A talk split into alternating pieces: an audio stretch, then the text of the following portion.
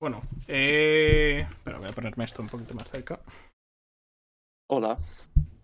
Hola a todos, buenas tardes, bienvenidos al programa número 30 de la milésima. Eh, hoy martes día 19 eh, tenemos aquí a eh, Mario, Ramón y Carlos que se ha cambiado un poco la cara. no, está aquí Víctor, Víctor Forner, que nos va a acompañar hoy para comentar eh, bueno, unas cositas muy interesantes y bueno, algunas cosas que han, que han salido esta semana y ahora, ahora hablaremos sobre ello.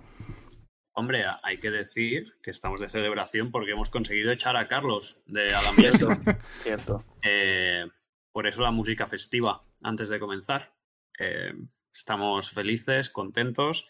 Eh, pedimos perdón a todas las víctimas de sus cajuts.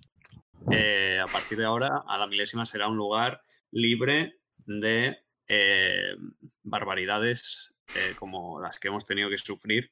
Eh, un abrazo a todos. Empieza una vida nueva. Bueno, Gracias a Lucasitos. Se acaba de suscribir eh, Lucasito, muchas gracias. Segunda suscripción. Y nos ha seguido también eh, Gaboy2, muchas gracias. Y nada, Invitamos a la gente a que no haga como Luis Hamilton y renueve. No como- Efectivamente. Eh, bueno, Víctor, ¿qué, no- qué- qué te cuentas? ¿Qué Bueno, pues por aquí? a ver, eh, ayer supongo que, bueno, la gente que no me conozca, estuve hace un- unas semanas, no me acuerdo hace cuánto fue, pero fue el año pasado, creo. Dos. Eh, ¿Dos semanas? Creo que sí. Dos, se- Sí. No, tres. tres, yo Tres, diría que es tres. ¿eh? Sí, yo creo que fue, yo creo que fue el año pasado. Fue Eh, antes de Año Nuevo. Y nada, pues soy, los que no me conozcáis, soy Víctor Forner, eh, arroba Víctor barra baja Forner en Twitter, eh, el spam. Y, nada, soy, aparte de, hacer un poco de, trabajo de periodista o pseudo, periodista, como, que, queráis llamarlo, mi, trabajo principal es in- ingeniero de datos en el equipo Noda Racing y como ayer se anunció los planes de esta temporada 2021, pues estos buenos hombres me invitaron aquí a hablar con vosotros. Muy bien, y te agradecemos muchísimo tu presencia. Eh, tu entrevista de hace tres semanas eh, tuvo muy buena acogida y fue muy interesante, pero eh, fuiste un poco cabroncete y no nos quisiste adelantar nada, pero al final la actualidad te ha superado Yo no sabía nada. ya sabemos lo que va a pasar con, con Juju Noda y el equipo Noda Racing y todo lo que engloba el- en 2021. Así que cuéntanos las Bueno, pues, novedades. Ayer se anunció que este año 2021 estaremos participando en la Fórmula 4 USA, USF4 Championship, o como queráis llamarlo, eh, junto al equipo J. Howard Driver Development, de un equipo fundado por, por el expiloto y ganador de la Indy Lights, eh, Jay Howard. Y bueno, pues será una, una asociación J. Howard Nova Racing con personal de ambos, de ambos sitios. eh, interesante y curiosa y de la que tengo muchas ganas de, formar un proyecto muy ambicioso de ir a hacerlo lo mejor posible a Estados Unidos y es un cambio también muy grande pasar de haber corrido en Dinamarca con donde todo era muy, muy pequeño y, demás a ahora dar un salto tan grande a un país tan grande y a una competición con mucho más nivel. Aparte ya estamos en una competición FIA, que el año pasado la, la F4 danesa no, no era competición FIA y, y eso pues a ver cómo a ver cómo se desarrollan los acontecimientos. ¿En qué se diferencian a, a nivel técnico el- estas F4? ¿En qué, Bueno. ¿En qué va a cambiar tu rol? Para quien no viera la entrevista el otro día, la podéis ver luego más tarde en nuestro canal de YouTube y así repescáis, pero ¿cuál, es, cuál va a ser el cambio para ti en especial y para el equipo en particular? A ver, básicamente el principal cambio es que el coche es diferente. Porque hemos pasado, el año pasado estábamos con, con un Migal F4 motor Renault y ahora pasamos a un, a un On-Road eh, con motor Honda. Entonces, pues, la construcción del coche es diferente, mm, las piezas y todo es diferente, excepto la caja de cambios que sí que es igual, eh, todo lo demás es, es completamente diferente. Entonces, tienes que acostumbrarte al nuevo coche, tienes que acostumbrarte a manejar el nuevo coche, tienes que empezar a arreglar desde cero porque prácticamente desde cero, porque al final el coche es el coche es diferente, los circuitos son diferentes, el motor es diferente, no sabes todavía cómo se va a comportar el coche y eso es algo en lo que ya están empezando a trabajar y que cuando yo me pueda incorporar allí por todos los temas de pandemia y demás que están sucediendo, pues seguiremos trabajando en ello. ¿Qué más, gente? Mm, Sí, Bueno, comentarios por aquí. Yo quería, quería hacer una pregunta. Eh, el, bueno, a ver, supongo que eh, la elección de Estados Unidos también habrá sido porque Hideki Noda, bueno, estuvo en IRL en su día y conocerá también a... ¿Tendrá algún que otro contacto por allí o ha sido porque... Sí, bueno, También se, también se anunció el, ayer que comenzamos una colaboración con Rocket. Supongo que Rocket Ah, os, os sonará sí. de, de, de- de que patrocinó en el año 2019 al equipo Williams en Fórmula 1. Y pues, pues bueno, pues Rocket nos, nos apoyará este año. Y bueno, es un, él es estadounidense y pues al final un poco el campeonato que más, que más se adaptaba a lo que quería uno, quería otros, al final eh, tú al final corres donde puedes, donde tienes el presupuesto y, y al final la decisión última la tiene que tomar, la tiene que tomar Hideki, que es el jefe del, equipo y el jefe del proyecto, y al final pues él consideró, junto con Alex García, que también eh, muchas horas y muchas y muchas conversaciones hab- habrán tenido sobre, sobre estos temas seguro, eh, al final es donde mejor decidieron y pues allí es donde, ahí es donde vamos a correr este año. Y luego, mm, otra cosa, el tema de Noda Racing, es decir, eh, ¿hasta qué punto, cómo, cómo va a funcionar el equipo? ¿Va a ser el equipo de Jay Howard como tal o va a ser una alianza, una mezcla como, mm, como por ejemplo en IndyCar tenemos con el equipo eh, Harding y Andretti? No sé, eh. A ver, el coche ya os adelanto que la decoración va a ser diferente a los coches de Jay Howard. Ah, porque es una decoración en la que hemos estado trabajando tanto Alex García como yo y que no sé cuándo vamos a poder eh, desvelar, pero ya os aseguro que está, que está muy guapa. Eh, no es por tirarnos flores, pero es que de verdad a cada persona que se le hemos enseñado eh, le ha gustado mucho. Y al final es un, es un trabajo también complicado porque no es únicamente el hacer una, una decoración bonita y que se vea bonita, porque tienes que agradar a todos los patrocinadores y tienes que tener en cuenta muchísimos aspectos en, en- en conjunto para que luego eso quede bien. Porque obviamente cada patrocinador, mm, hay patrocinadores que ponen más dinero, otros que ponen menos dinero, mm, tienen que tener más visibilidad, menos visibilidad, los colores, todo va, todo va ligado. Pero bueno, ya os adelanto que, que va a ser va a ser diferente. Diferente al del, al, al del año pasado y diferente a lo que sea al, al coche de Jay Howard. Tiene algunos detalles, también tiene algún detallito histórico que, que se va a poder ver por ahí, pero bueno, es, es un coche curioso, va a ser un coche curioso. No, curioso no, que esa es la palabra de Carlos. claro, claro. Queremos desligarnos de Carlos, por favor. Eh, bueno, nos dejas el hype por las nubes con, con esta decoración. Hemos, eh, Eh, llevamos, desde, llevamos desde anoche dejando el hype por las nubes, luego la, la gente lo verá y dirá, bueno, no era para tanto. Pero bueno, nosotros lo, que, No, lo tenemos que vender. La verdad es que el de la Fórmula 4 danesa a mí me parecía muy chulo, entonces tengo expectativas altas. Eh, nos pregunta Don Master 13 si hay ovales en el campeonato. No, en la Fórmula 4, bueno, ahora voy a hablar del calendario, así ya unimos con esto. El calendario se basa de eh, seis fines de semana, en cada fin de semana hay tres carreras. Empezaremos a finales de abril, 23 al 25 de abril, en Sonoma. Supongo que la mayoría de la gente conocerá el circuito o le sonará. Eh, los que hayan jugado Gran Turismo igual lo conocen como, como Infineon o, o como Sears Point, no sé, hay, ha tenido muchos nombres, pero bueno, Sonoma, que es un circuito donde ha corrido recientemente la IndyCar y donde ha corrido y donde sigue corriendo NASCAR. Eh, una semana después, también en California, eh, iremos a Laguna Seca, que es posiblemente el circuito que más ganas tengo, porque por la historia que tiene, por el hecho de poder hacer, de poder darle una vuelta andando y poder ir a sacacorchos, es algo que, pues oye, a uno le hace ilusión. Y, y bueno, pues es un es la, es la segunda carrera. Luego hay un parón hasta el fin de semana del 25 al 27 de, de junio, que iremos a Mid-Ohio. Todas estas, las dos primeras junto a la Transam y a la Fórmula Regional Américas, esta de Mid-Ohio solo con, con la Transam, la regional no va, no va a estas, van, hacen otro, otro calendario. Eh, luego 16, del 16 al 18 de julio vamos a Brainerd, un circuito que no creo que nadie de aquí conozca. No. Eh, es uno de los circuitos eh, escondidos en Estados Unidos mm, donde no corre un monoplaza desde hace mm, igual 50 años. Joder. Pues va, a Eh, ser, va a ser divertido. Entonces ahí Es un circuito de, es un circuito de club, es un circuito en mitad de un, en mitad de un, en mitad del campo al lado de un lago. eh, va a ser curioso. Sobre todo va a ser muy No, curioso. No, Ay, no, no se puede decir curioso. Va a ser, va a ser peculiar. Va a ser peculiar porque llamativo, eh, supongo que en teoría debería de haber retransmisión y ya os aseguro que el circuito es muy peculiar. Y luego después de verano, en septiembre iremos a Virginia, que es otro de los que tengo ganas de, de ir. Y acabaremos el fin de semana del 5 al 7 de, de noviembre en el Circuit of the Americas de Austin, Texas.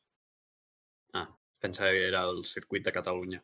No, Eh, bueno, eh, ¿y ahí Ojalá. compartís fin de semana con Fórmula 1? ¿Puede ser? ¿Puede ser No. otro año? no, eh, había en principio se iba a hacer, pero después de que anunciaron que iba la Fórmula 3, otros años sí que compartían la Regional con, y, la, y la F4 compartían con Fórmula 1, pero este año Ajá. van W Series y F3 FIA, entonces nosotros nos, nos comemos nos comemos el correr solos con la Transam.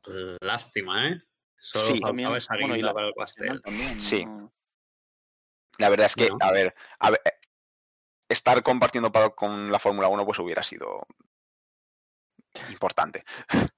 Bueno, ya, todo llegará, todo llegará. A mí la verdad es que me emociona escucharte hablar de estas cosas, porque bueno, porque te conozco y porque somos amigos, y me emociona y me alegra muchísimo.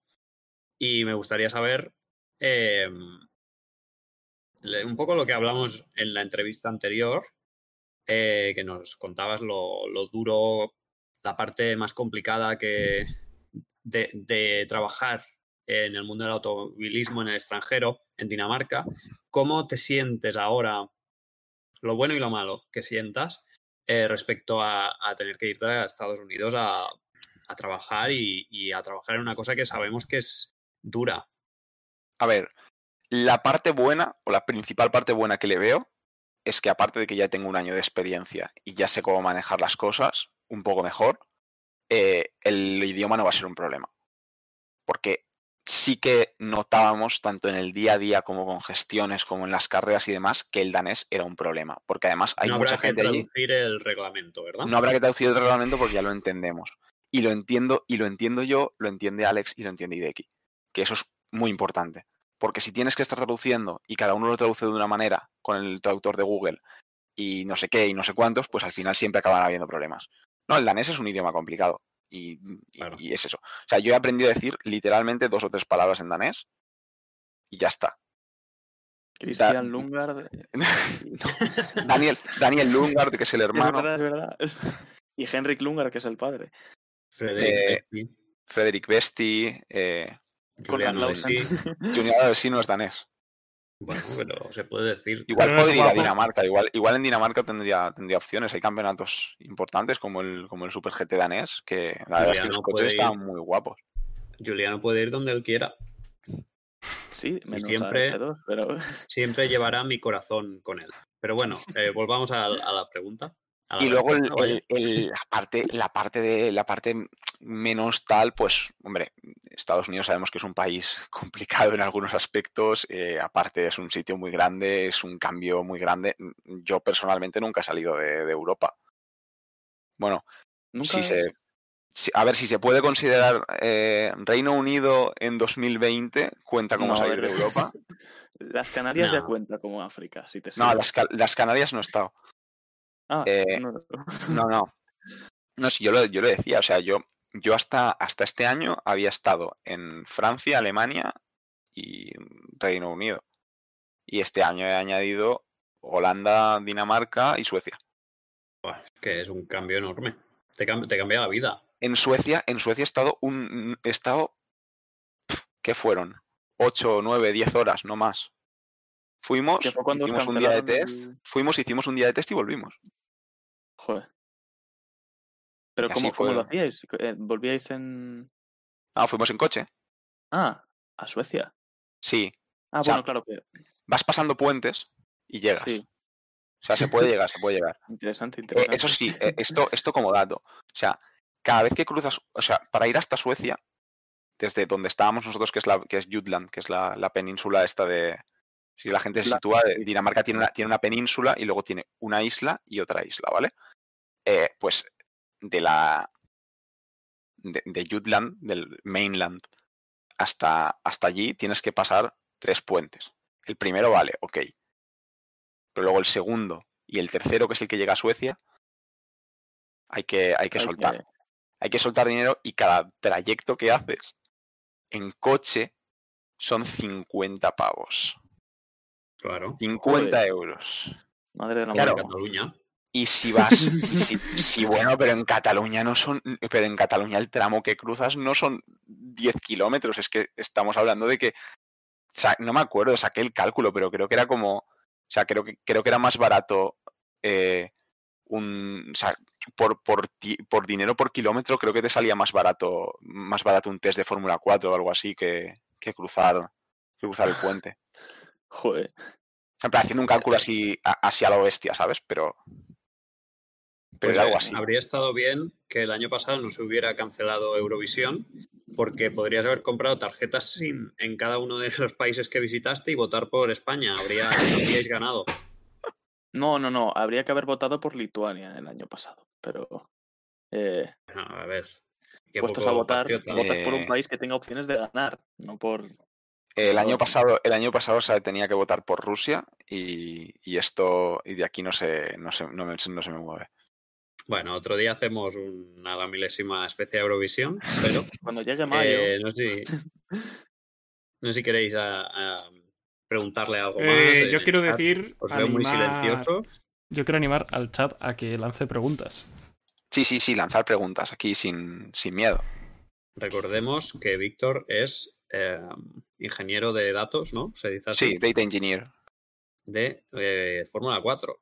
Estáis perdiendo aquí una oportunidad de oro de, de sacar la información eh, privilegiada, incluso confidencial, me atrevería a decir. Un teaser Bueno. de.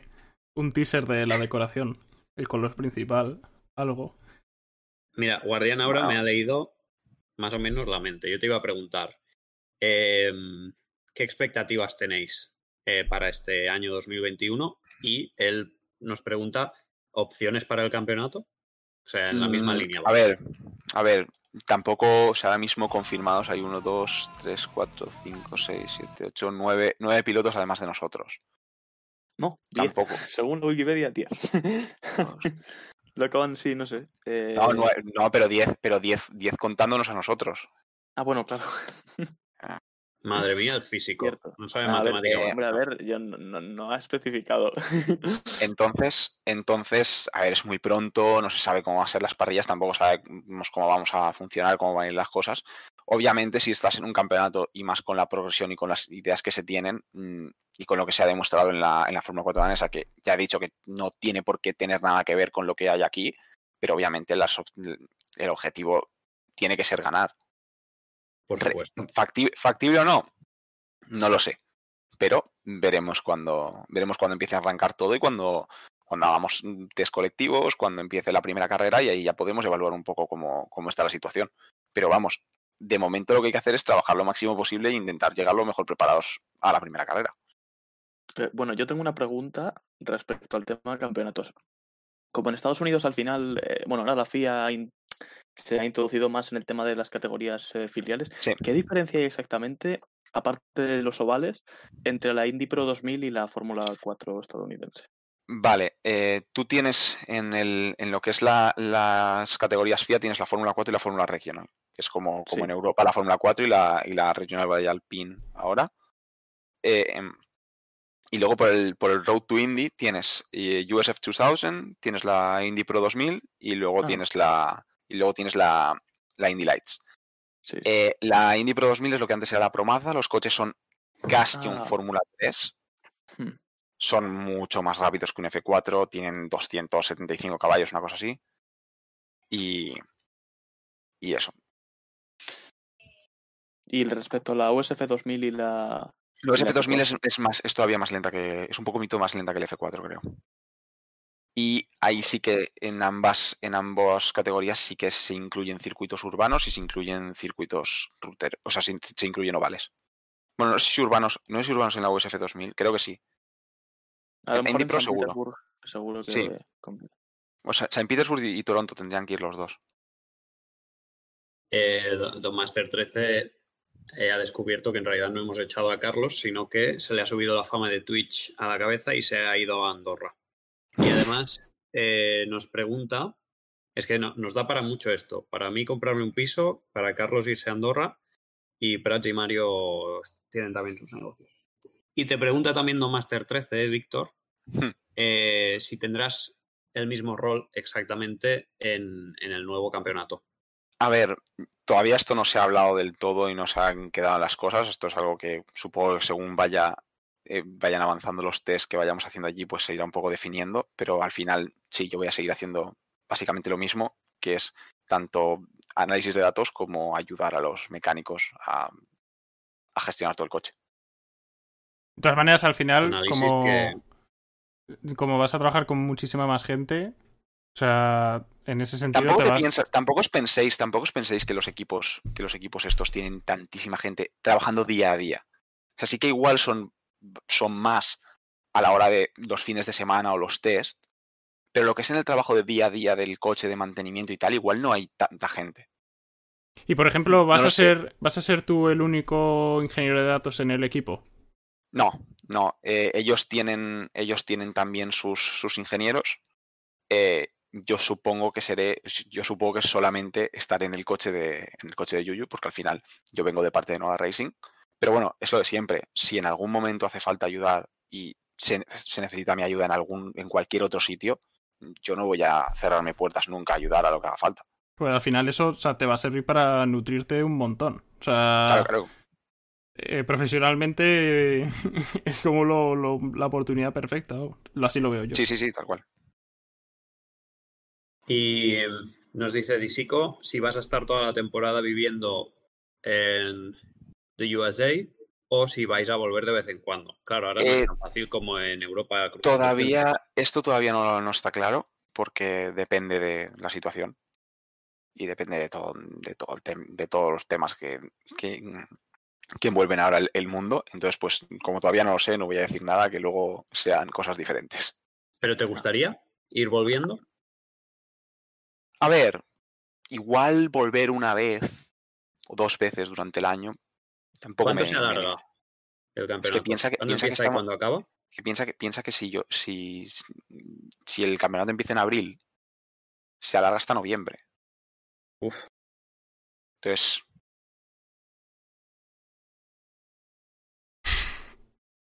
vale. Ya lo he contado. son son meses Sí. Vale. Bueno, claro, sí, sí. Ocho meses, si he contado bien. Eh, eh, sí, pues estaría bien volver, pero bueno, al final lo que sea lo que sea yo Sí. Te sí, sí. adaptas. Hay mucho. Hombre, por lo que has dicho, hay bastante. O sea, hay pocas carreras, entonces hay bastante gap entre Sí, pero- carrera y carrera, ¿no?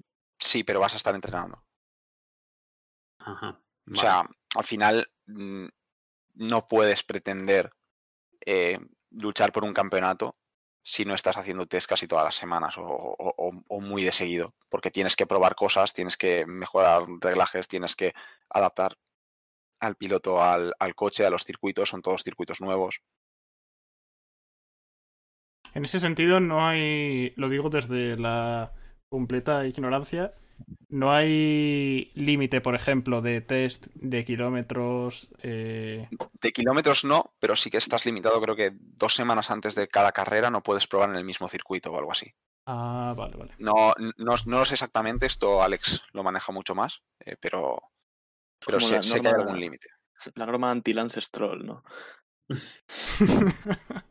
Al final yo lo he dicho siempre, ¿eh? o sea, y un piloto puede ser bueno porque tenga una, un- porque la velocidad la consiga mm, de manera innata o, o porque tenga mucha facilidad para adaptarse, y un piloto puede hacerse bueno a base de rodar.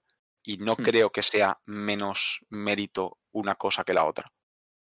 Porque al final es como una persona, es como una persona, es como, como, como si vas a un examen y una persona va prácticamente sin estudiar y saca un, y saca un 8 o saca un 9 y otra persona se ha pegado dos semanas estudiando y saca la misma nota. ¿Tiene más Hmm. mérito una cosa que la otra? No tiene por qué. Una No, persona, no, una persona ha necesitado. No, una, una, persona una persona ha, ha- ha asimilado los conceptos bien y tiene facilidad para asimilar los conceptos, y la otra ha, ha, ha suplido ese e- es, es- eso con, con estudio. Yo lo veo, Yo- lo veo Yo como profesor podría argumentar algo, pero, bueno, entiendo lo que Ah, quieres bueno. decir. Bueno, pues si queréis pasamos a la segunda parte del... Si del nadie tiene más preguntas, Bueno, si van llegando, pues las vas respondiendo. Serán bienvenidas. Pero Eh, vamos a avanzar, Mario. Pues vuelven las carreras, los niños sonríen eh, porque están de vuelta y como siempre nuestras 24 horas favoritas con, competi- con competitividad de verdad, las 24 horas de Daytona. Eh, pues nada, como bien sabréis es una competición que se celebra todos los años en el circuito de Daytona, en el, en el circuito interior de Daytona, no cojan ahí el oval. Y Sí que lo parte del... Bueno, no entero me refiero. Eh, y como bien sabréis, forma parte del, del la IMSA, que es una categoría de, de mm, resistencia y carreras a sprint, es una mezcla así un poco rara, de sports car, lo que se llama, ¿no? Eh, que se limita solo a Estados Unidos. Y bueno, pues este año mm, eh, se presentan un... Hay bastante hype, he de decir, por esta, em, por esta edición, porque eh, ha habido bastantes cambios y a la vez, eh, bueno, es lo que, Ah, no. el- lo que eh, quería comentar principalmente es que hay muy buenos pilotos en esta edición. La parrilla va a ser, eh, vamos, la creme de la creme del automovilismo. Y además, si no me equivoco, iba a ser una de las parrillas con más coches de los últimos tiempos. sí, Eh, no sé, me, lo, me lo confirmará aquí. sí, yo creo que Víctor. 50 50 coches hacía, hacía años que no se veían, ¿eh? Y bueno, pues eh, lo primero, eh, bueno, eh, lo, lo comento yo un poco y luego ya tú especificas que supongo que sabrás más de esto. Em, el, tema, el tema más triste de todo es que, bueno, eh, Porsche eh, no va a estar como equipo oficial. Eh, Porsche Norteamérica lo anunció a mediados de, bueno, en verano creo que fue del año pasado, que no iban a continuar con el programa en el IMSA, así que no tendrá dos coches de, en la categoría GT. Eh, pero bueno, si no me equivoco, em, creo que eh, no- eh, seguían teniendo equipo, pero, pero privado. Y luego, eh, la organización lo que había hecho había sido meter una nueva categoría, aparte de las que ya existen, que es los LMP3, si no me, si no me equivoco. Ramón se ha ido. Sí. Eh, Bueno, ¿Qué parece, parece, que, parece, que, LMP3? a, parece que a, a- a Ramón estas cosas no le interesan, se ha decidido ir. Eh, pero yo os animo a que este año veáis las 24 horas de Daytona porque se presentan muy bien de verdad. O sea, lo digo en serio. Es po- a ver, también hay que decir que es posiblemente la mi carrera favorita de- del año, pero mm, tengo que venderla y yo solo digo que hay 10 expilotos de Fórmula 1 en la parrilla. Mm, algo de nivel tiene que haber y, hay, y van a estar prácticamente todos los mejores pilotos de, de resistencia del mundo y, y ya y pinta muy, muy, muy bien. Bueno, eh, antes de todo, recordar, eh, este fin de semana, si no me equivoco, el domingo es la clasificación porque han cambiado el formato, van a hacer un poco como las 500 millas de Indianápolis, de un evento que dura más bien dos semanas. Y este fin de semana, si no me equivoco, va a ser el ROAR, que es el test previo que hacen, y, y la clasificación, eh, que es... Sí, pero este, corta, este año, este año, este año vamos a tener, este año vamos a tener un poquito más de salsa, porque la, la parrilla se va, se va a definir, va a haber una, una clasificación corta. Ah, cierto. y la parrilla se va a definir con una carrera a 100 minutos. 100 minutos es una hora 40 para los que no sean ágiles en las matemáticas. Eh, y, y eso, y esa, y esa carrera, en, en la mayoría, la mayoría de, de coches eh, tienen cuatro pilotos, en esa carrera eh, participaron solamente dos. Eh, habrán limitaciones en, tanto en un sitio como en otro de nivel de pilotos, pero, pero eso, participarán dos pilotos y el resultado es el que formará la parrilla para, para Daytona. Y bueno, en cuanto a representación nacional, que bueno, eh, en el caso de Ramón es dos. extranjera, ¿no? Pero sí, están Antonio García, ya un clásico, The King of Spain, le llaman en Estados Unidos, que viene de ganar el, en la categoría GT Le Mans el campeonato del año pasado, y Albert Costa, que es piloto oficial de Lamborghini, eh, pero no sé si no es en el IMSA, sino creo que compite en, No, la, en No, GT3. Albert, Albert Costa corre GT3 sobre todo en Europa, se centra en, bueno, el año pasado en la, en la GT World Challenge y también le dieron, y en el ADA GT Masters y el año pasado ya le dieron la oportunidad de hacer las 24 horas de Daytona y este año, después de que lo hiciera realmente bien, eh, este año repite. Y el que no va a Hombre, estar a es eh, Miguel Molina. Sí que es nacional, ¿eh? Miguel Molina no estará, eh, creo que, no recuerdo si el año pasado estuvo o no, Sí, sí, sí, estuvo, estuvo. pues estuvo con el Ferrari de Risi. Vale, pues Eh, no me acuerdo, creo que estuvo con el oficial, pero no estoy sí, con seguro. el, con el de, con el de Risi. Eh, pero bueno, este año, este año no estará, se centrará en el, en el Mundial de Resistencia, que ya ha sido confirmado por, por Ferrari, así que bien. Yo tengo una anécdota con Albert Costa, que, ¿Cómo, cómo? es- que tengo una anécdota con Albert Costa, Albert. Sí. que sí, bueno, es un poco estúpido, ¿eh? Pero, o sea, estúpida la anécdota, no él. Que, que estaba yo en, no me acuerdo si era una vez que fui a, acreditado a un test de GP2 o cuando me colé al test de GP3. Pero la cuestión es que él estaba ahí y estábamos ahí hablando en corrillo y, y hasta que no pasó un rato no me di cuenta de, de que de quién era, ¿no? Pensaba, me, me suena este chaval, porque le había cotillado el Instagram. Y le dije, tú eres Albert Costa. Y dijo, sí. Y yo, ah, porque tampoco sabía nada. En plan, en especial sobre él. Lo había visto ganar el año anterior en eso de los coches gordos, que corría con la, eh, la Fórmula Renault. Eh, la Megane, Sí, ¿no? la, la- la- la Sport Trophy, sí. Pues ya está. Eh, estuve ahí hablando con Albert. Ya está. Esta era la super anécdota. Podéis proseguir con lo- vuestras cosas. Bueno, si quieres, bueno. puedo, si quieres puedo darle rápido a un, a un análisis así. eh, un- voy a soltar algunas cosillas de las, sobre todo de los DPI, de los, de los prototipos gordos, que al, al final es lo que más interés le genera a la gente, ¿no? Sí, sí. Adelante. Bueno, eh, entra de nuevo. Bueno, los DPI son los lo que en un futuro serán los LMDH, pero ahora sin híbrido y igualmente basados en los LMP2 de, de la generación actual. Eh, tendremos tres marcas representadas: Cadillac, Acura y, Mazda. Mazda solo con un coche, tristemente, porque bajan también presupuesto y demás debido al COVID y a los resultados de años anteriores. Pero bueno, entra con Sí, el Cadillac el aguanta equipo, mucho. entra con Cadillac el equipo Chip Ganassi Racing, que es donde está Alex Palou en la, en la IndyCar, y bueno, un equipo que tiene muchísimo, muchísima trayectoria en posiblemente uno de los mejores equipos de la historia de, de Estados Unidos. Eh, estará, estará Kevin Magnussen, que es posiblemente la principal novedad, que después de su paso por, por Haas en la Fórmula 1 y de los llevar desde 2014 corriendo en Fórmula 1, pues cambiará y se irá a correr carreras de resistencia. Eh, durante toda la temporada estará con Renge van der Zande, que es un piloto muy experimentado que también tiene mm, grandes éxitos, en, sobre todo en, en Norteamérica. Ganó Y- Daytona el año pasado con, Sí, con sí, en efecto. Wayne Taylor. sí.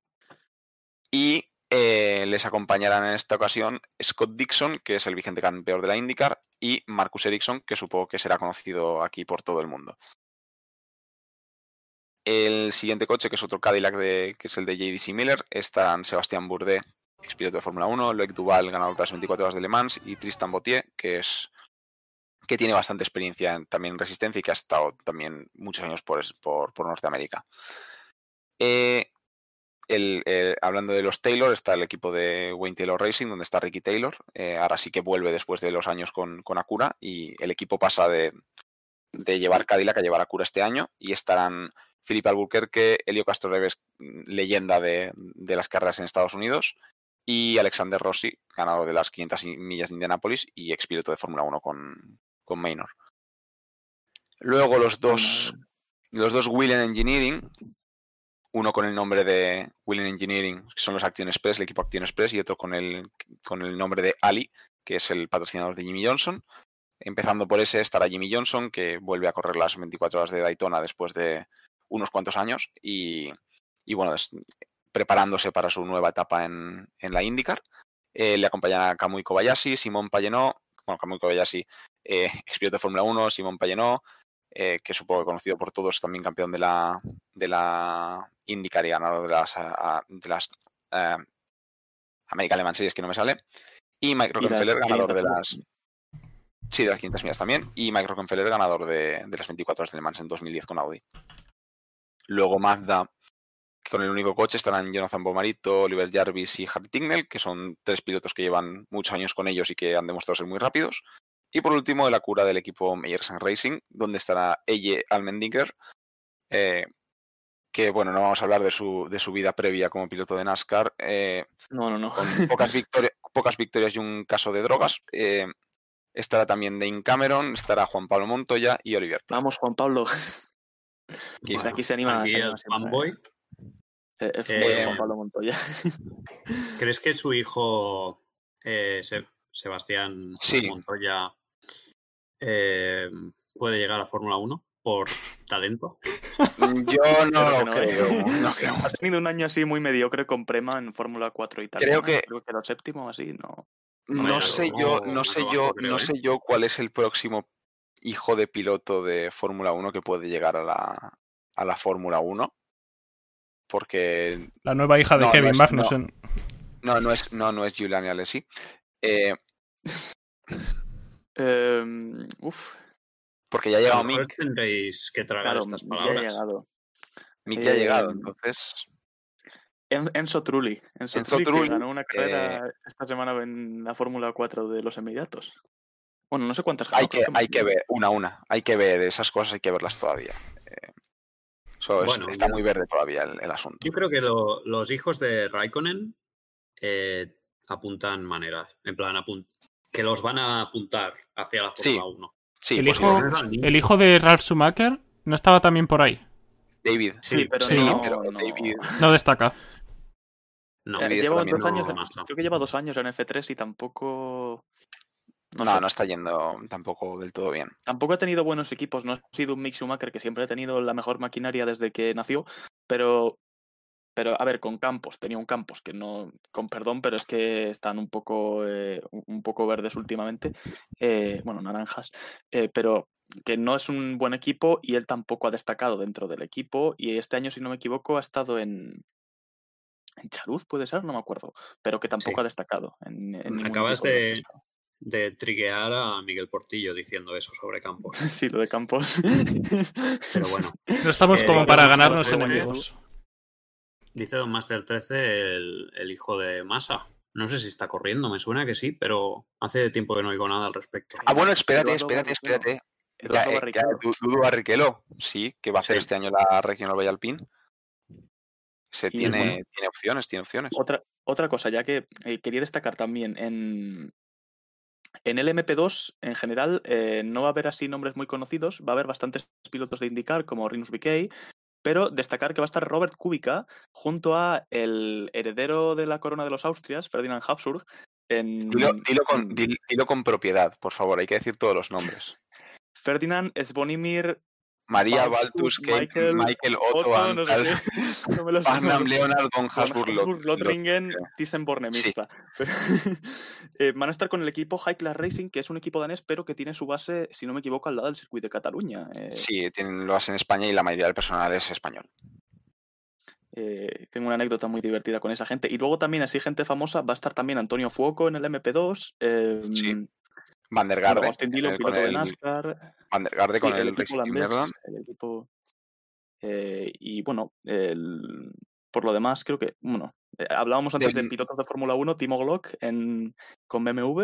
En GT Le Mans, sí. Eh, Sí, y, y luego ya María Bruni también con, eh, Con el Porsche con de, Weather con el. Porsche de WeatherTech, sí. Ese señor que tiene 80 años ya.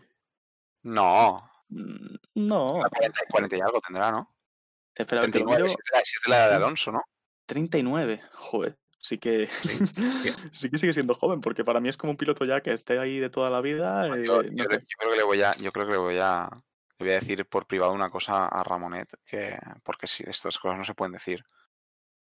Ajá, ajá. Y luego destacar, destacar otra cosa. em, si no me equivoco, eh, un equipo de GT Daytona, voy a buscar el nombre porque no me acuerdo cuál era. em, El de El Bamber, donde están las chicas. Sí, sí, van a estar Catherine Lech, eh, que bueno, fue piloto de, de IndyCar en su día. Luego, luego la mencionaré porque hay un tema también a tratar de, de IndyCar. Y eh, Cristina Nielsen, que si no me equivoco fue campeona en una de las categorías del IMSA. Si no, quizás me esté pegando aquí un patinazo, creo que es de las pocas mujeres que ha ganado una No, sí, categoría. sí, ganó, ganó dos veces con Escudería Corsa.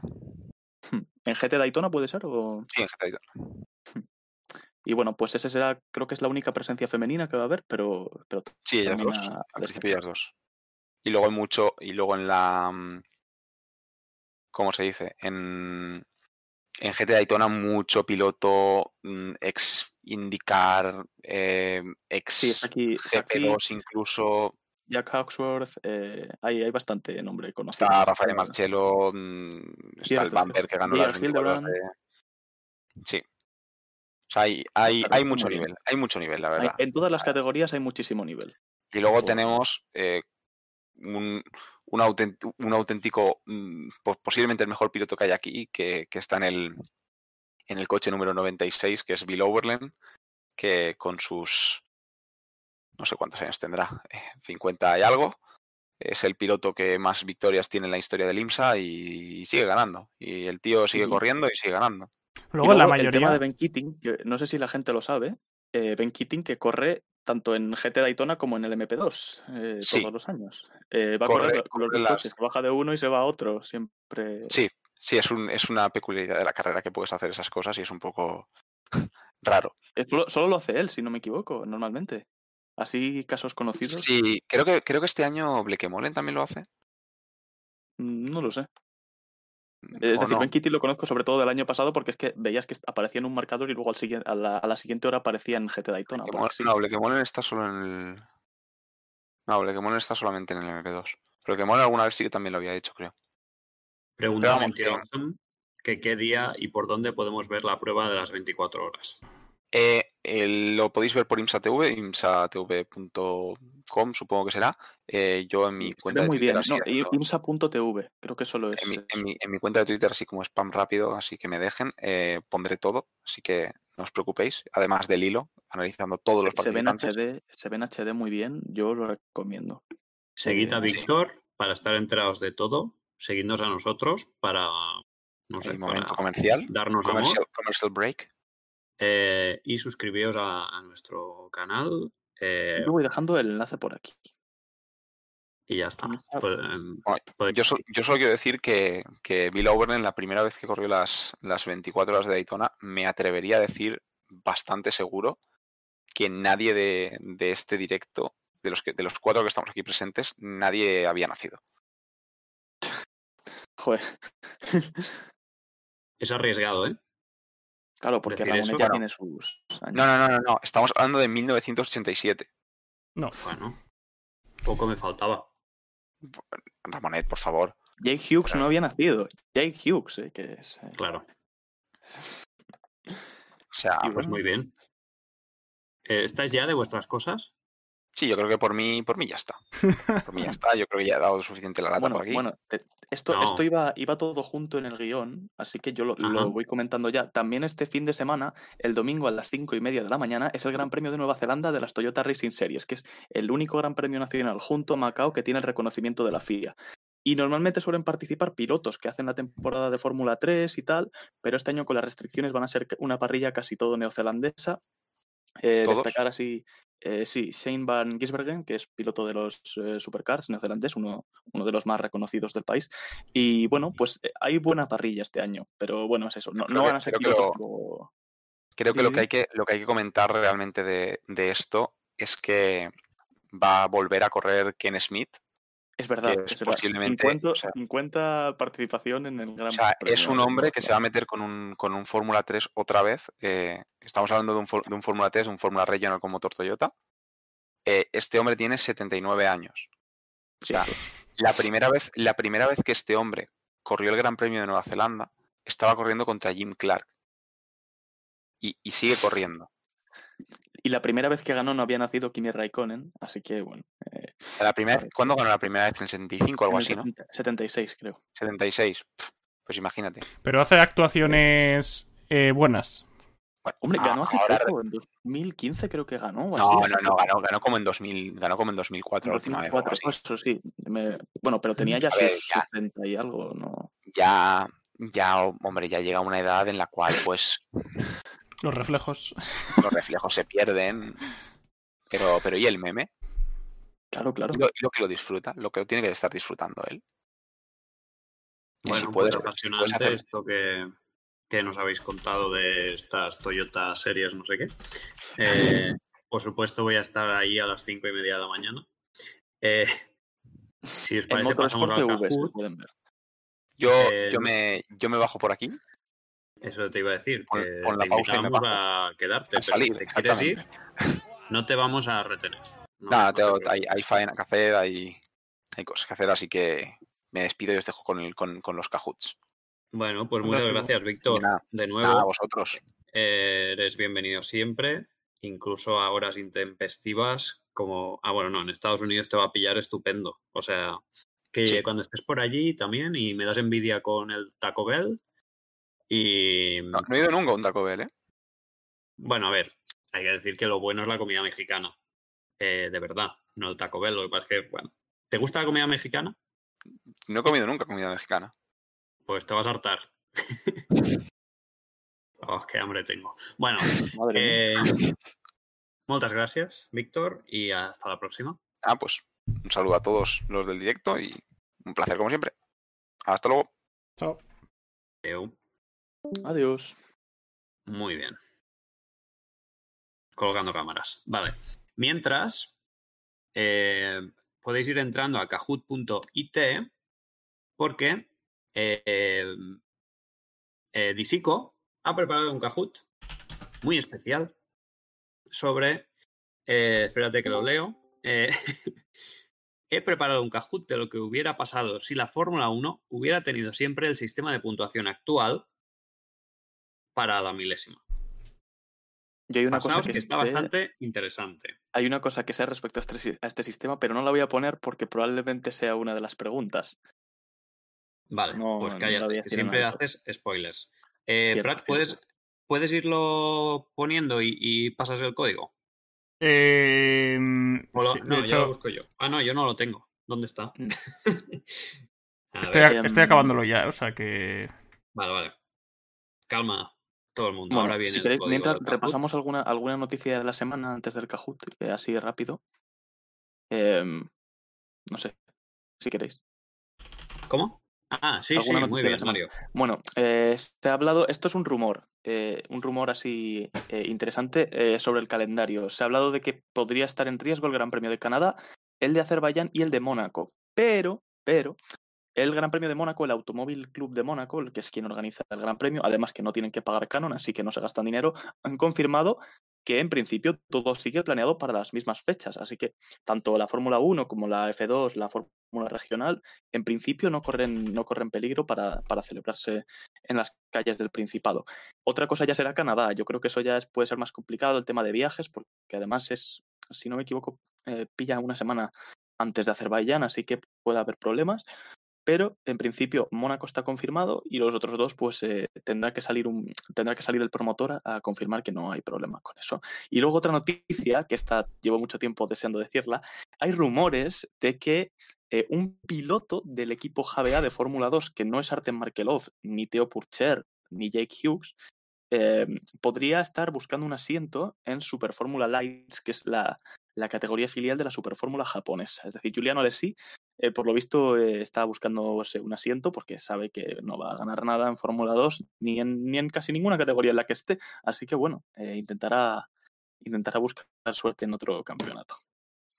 ¿Qué No opinas, te estaba escuchando, pero eh, que qué alegría, ¿no? Que haya pilotos que, que encuentren un, un lugar más allá de una categoría azarosa como es la Fórmula 2 que no demuestra el talento de nadie. Eh, entonces, eh, no sé, hay muchos, todos los caminos llevan a Roma y Ferrari es italiano. 1.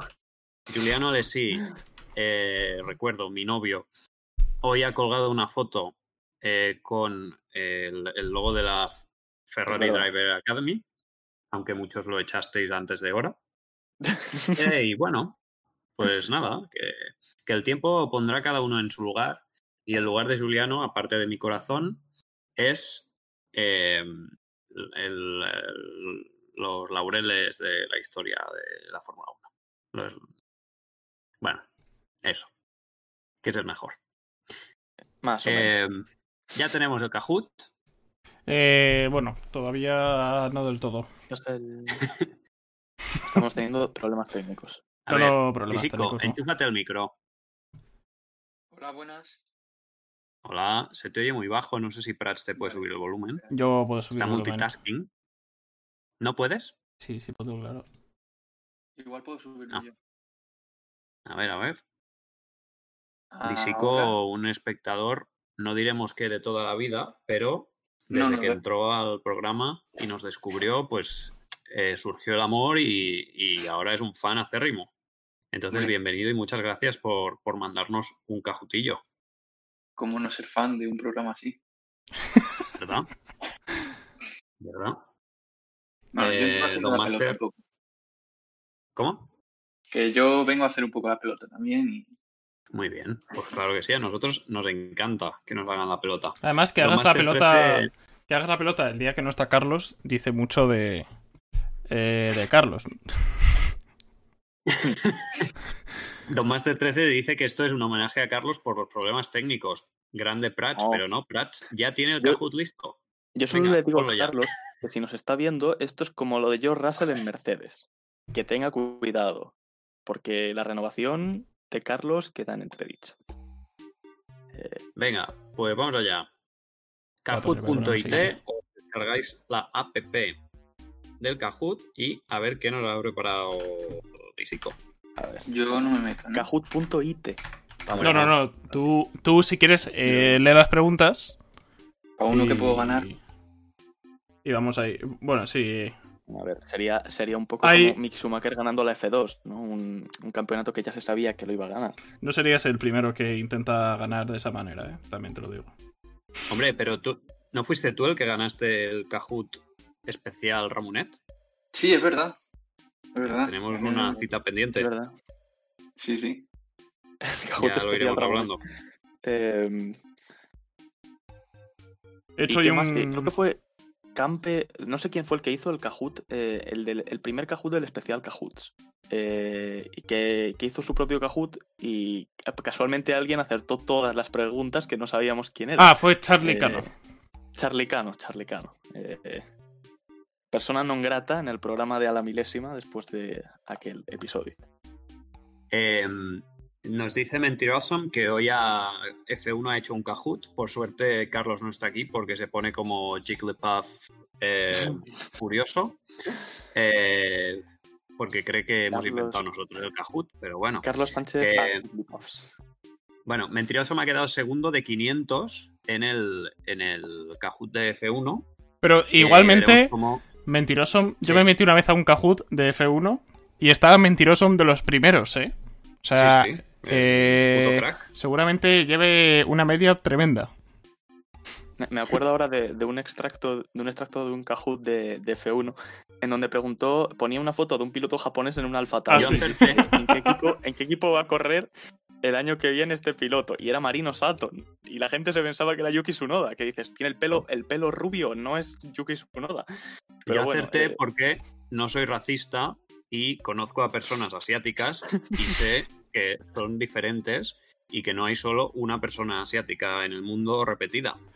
Pero bueno, Bueno, eh, aquí falta gente ¿eh? en este Kahoot. Métanse sí, sí, sí, kahoot.it, 14 personas. app. Eso es que la Y gente no ha estudiado. ¿eh? O, o porque el Kahoot no es de Carlos y saben que va a ser un Kahoot ordinario con las preguntas bien hechas, ¿sabes? Y eso no tiene... Físico, no tiene vuelve, a, vuelve a explicarle a esta gente de qué va tu Ah. ¿Se me escucha bien? lo que- Sí, sí, sí. Sí, sí, sí. Sí, Vale. Bueno, que diga el chat. ¿Escucháis a Disico? Bueno, pero tú habla. Mentiroso me afirma. Eh, vale. Eh, pues es un Kahoot eh, de preguntas sobre qué hubiera pasado en la Fórmula 1 si, eh, pues, en los últimos, bueno, en todas las temporadas hubiera sido el sistema actual de puntos, con vueltas rápidas y todo. Y bueno, pues es un poco, hay que pensar, pues, qué, qué beneficia este sistema, un poco, usar la lógica. Y luego, pues, hay otras preguntas que es más por la curiosidad que, que porque se pueda saber. Entonces, Vale, bueno, muchas Hay que, pistas. hay que aprender a sumar, hay que aprender a sumar. sí, sí. sí. complicado. No, no con los para- dedos, ¿eh? No con los dedos, Ramón. No, claro, Disico es matemático, pues hará ahí con, de cabeza, ¿no? Pero ¿Físico es matemático? Joder. bueno, Sí. es proyecto de matemáticos, supongo. Sí, sí, sí. Eh, Don Master está. 13 ha dado en el clavo. La, versión, la persona asiática que adora a Ramonet es la madre de Juliano Alessi por parir tal ser divino, efectivamente. Juliano que ha acudido a este Sí. Cajut. Eh, Juliano, es Juliano verdad, está Juliano aquí. está en el Cajut. Corazón, Cajut. Juliano, corazón. No- Cajut Lotería como, como el que gané yo. Mm, Así que fantástico. Bueno, ¿empezamos ya o...? Allá vamos. Que no Sí, que eh, Bueno, creo que- A ver, Creo que sobra decir que, que las fotos no, no se corresponden con la respuesta correcta. Que hay algunas fotos que puede que sí y otras que no. De, Vale. Uy, A ver. Venga, le das tú, ¿eh, Disico? O sea, que eres presentador. Ah, vale. piloto con más Primera carreras. pregunta. Piloto con más carreras sin puntuar. Em, Luca Badoer, Max Chilton, Charles Pic Hombre, o Tora Takagi. mm, A ver, A ver. Luca Badoer no puede ser, porque sé que tiene top 10. eh, alguno, alguno tiene, estoy segurísimo. Mm, y eso que tiene, es, creo que tiene 51 carreras sin puntuar en la vida real. Y estoy entre Charles Pick y Max Chilton porque esos sí que no consiguieron ni un solo top 10. Así Pero que, espérate. bueno, es piloto con más carreras sin puntuar. Con el- si, si todos los la historia se hubiera contado Claro, el sí, sistema actual. si habiendo quedado décimo, Ah, Toda la historia, pues puntúan los 10 primeros que hayan clasificado. vale, vale. Y- Tora- Takagi no es, porque tiene, creo que son 32 carreras sin puntuar, creo. Y Chilton y estos tienen más. Ah, vale, sí, sí, cierto. Chilton, pero Chilton no ha quedado top 10, ni ha hecho una vuelta Claro, rápida en top 10. Claro. Y No, Charles claro, tampoco. eh, Ah, pero tiene cuatro contenidos más. Claro, porque Marusia no se presentó a los últimos GPs de 2014. Terrible, terrible. Sí, sí. Bueno. Ya está aquí. De hecho, Eh, Luca bueno. Badoer eh, tendría bastantes puntos, ¿eh? Los mismos que Van Dor tengo por aquí. Mm, Hombre, claro. Más con que un Minardi. Sí, sí. Es que qué locura, qué locura que puntuaran solo seis pilotos en, en tiempos atrás. Claro, Me imagínate horrible. la Fórmula 1 de 2018, que todas las carreras estarían puntuando Hamilton, Bottas, Vettel, Raikkonen, Uf. Ricciardo, Verstappen. Sería Sí. Horrible. Bueno, venga. Next. Remontamos, va. Claro, pero porque antes también había más Ah, abandonos. esta, esta me la sé. ¿Cuántos mundiales tendría Alain Prost? ¿Tres, cuatro, cinco o seis? Mm. Yo he Muchas ido gracias. directamente a pensar que serían más, pero a lo mejor son menos. Es que perdió un mundial por medio punto. El primer mundial que perdió Ah, vale. contra Senna lo perdió porque solo contaban los 11 mejores resultados. eh, Ah, él tenía más vale, puntos que Senna, pero no le contaban todos. Por Entiendo. ejemplo, yo he puesto, he puesto Entiendo. más, eh, Que la he cagado. Has puesto tres, ¿no? Has puesto tres. No, no, he puesto cinco, pero Ah. seguramente son seis. El, de, Porque el me del, sonaba algún... Lo del medio punto me sonaba. el del Ah, 88, estoy segurísimo que. Seis Ah, mundiales. Y pues es Eh, una ¿vale? brutalidad, Hubiera- ¿eh? Sí. Hubiera ganado el de Lauda, el que le ganó de medio punto, y bueno, los que ha dicho Mario, realmente. Más Ah, los cuatro bueno. que tiene. Podio de Juliano bastante Alessi. Tremendo, ¿eh? Eso no se ve desde la GP3 del año 2002 o así.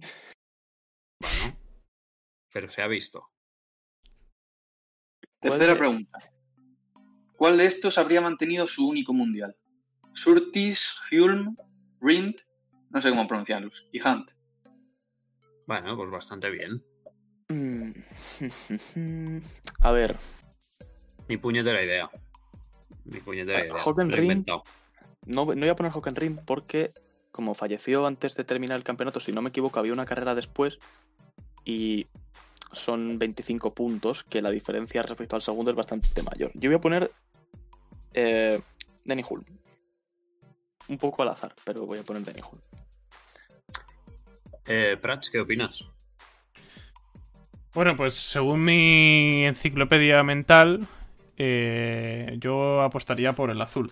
Porque el azul es el color de la Francia, el color donde proviene Giuliano. Y me parece lo más sensato. Me parece correcto. Yo he puesto el rojo, porque viva Ferrari. ¿Lo ves? Si es que Oh. tenía razón. ¿Ves? Pues era Hulm. Sí, sí. eh, Estoy literalmente último. esta pregunta, pues me pareció un poco curioso lo de Hunt, porque Lauda se Curioso perdió. no. Ah, Hemos echado a Carlos para algo. Claro, claro. perdón. No podemos decir la palabra curioso en este programa. Bueno, eh, que, que Lauda se perdió al final casi medio mundial y, sin, y aún así en la realidad hubiera, bueno, en la realidad no, no perdió el campeonato y aquí hubiera ganado a pesar de que Hunt le, le hubiera recortado el terreno. Tengo una anécdota con Danny Hume, que es que en- un día en Pasapalabra salió la H, piloto de Fórmula 1 que ganó el campeonato en 1900 no sé qué. Y dije, joder, pues con la H, pues James Hunt. Y no, era Danny Hume, que no sabía ni que existía. Una Hasta cosa mi anécdota. a esto, anécdota. Justo ayer me dijo un amigo mío que estaba viendo pasapalabra y en la, la letra V le dijeron apellido del piloto que ganó las 500 millas de Indianápolis en el año 53 y 54, que es Bill Bukovic, que por cierto es el piloto Joder. con más porcentaje de vueltas lideradas de la historia de la Fórmula 1, así como dato. Madre mía. Hay que estar enfermo para preguntar esas cosas. No sé cómo si se la Luego preguntan que quién ha ganado Brasil 2005 y dan por bueno. A ver, la pregunta. Ah, esta, ¿Cuál de estos se habría proclamado campeón del mundo? Eh, Esta Stirling me la sé y no la he dicho antes porque sabía que iba a caer. Esta, me la sé. Esta seguro que le va a gustar mucho. No sé si está viendo Alonso Ejes Paralelos de Twitter, pero seguro que le va a gustar mucho. Em, Disico, si te has si has amañado esto para que gane Mario, dilo ahora y, y lo paramos. Porque no me parece bien. Yo creo que es el que más historia tiene, o sea, el que más conocimiento de historia tiene No, no, no, y no. más va a saber de estas cosas. Pero Ahí está, esta, esta sí, esta sí que me la sabía. Cuidado. ¿En serio? efectivamente, Eddie Ryan sería campeón del mundo. La verdad, Vaya un locura. poco, un poco He acertado, ¿eh? Por eso. Mira, estoy no- noveno a 15 puntos de mentiroso.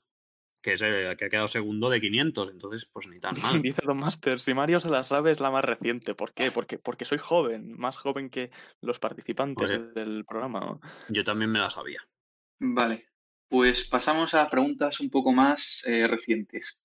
¿Qué habría pasado tras el adelantamiento de Hamilton a Glock en el GP de Brasil 2008? Hamilton seguiría sin alcanzar a Massa en el Mundial, Hamilton empataría con Massa pero perdería por el número de victorias, Hamilton ganaría el Mundial por un punto o Hamilton igualmente ganaba sin pasar a Glock. Joder. Claro, porque- Mm, Contaría el sistema actual en todas las carreras de 2008. Entonces Claro. ahí yo ya me pierdo. Porque si fuera Tampoco, solo la tampoco habría diferencia. Si solo contara en Brasil, bueno, claro, no, porque también Massa hubiera conseguido 25 puntos, así que eso es también una barbaridad. Claro, Yo he puesto claro. la última, Yo he puesto la roja. que Hamilton ganaba el, el Pues yo azul. aún sin pasar. Es que es Pensar que, Bueno, claro, que si puede ser la verde. victorias, igual, Claro, claro. igual también bonifica más. ¿Has contado lo de la vuelta Uh. rápida también? Sí, hay contado vueltas rápidas. Joder, tú, vaya. Hu- Hubiera Vaya sido nivel. exactamente igual. Hubiera sido exactamente igual el mismo escenario. Tremendo? ¿eh? Por un curioso. punto. No, y no por es- eso las matemáticas no sirven para nada. Porque Sí. para que te dé lo mismo. Bueno, Don Master aquí, A Juliano no hay quien le saque del podio, ¿eh? Es tremendo. Hombre, sí, fíjate, es, talento.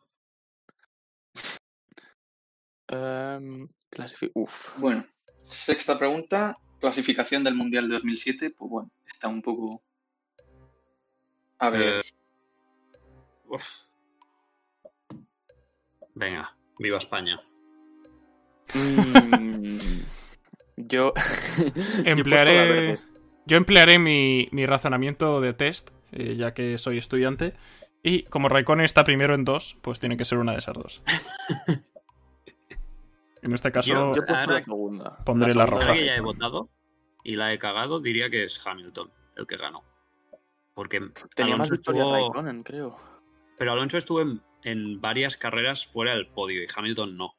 Hamilton solo en China y, y- y- y ya está, ¿no? metodología Claro, MIR. es que yo, Lo llevo de ejemplo, he puesto familia. Hamilton delante de Alonso por Fuji. En Fuji, Hamilton ganó la carrera y son 25 puntazos que ya ves Bueno, tú cómo se los va a Y. Hungría, Canadá, Pero, estuvo Alonso fuera.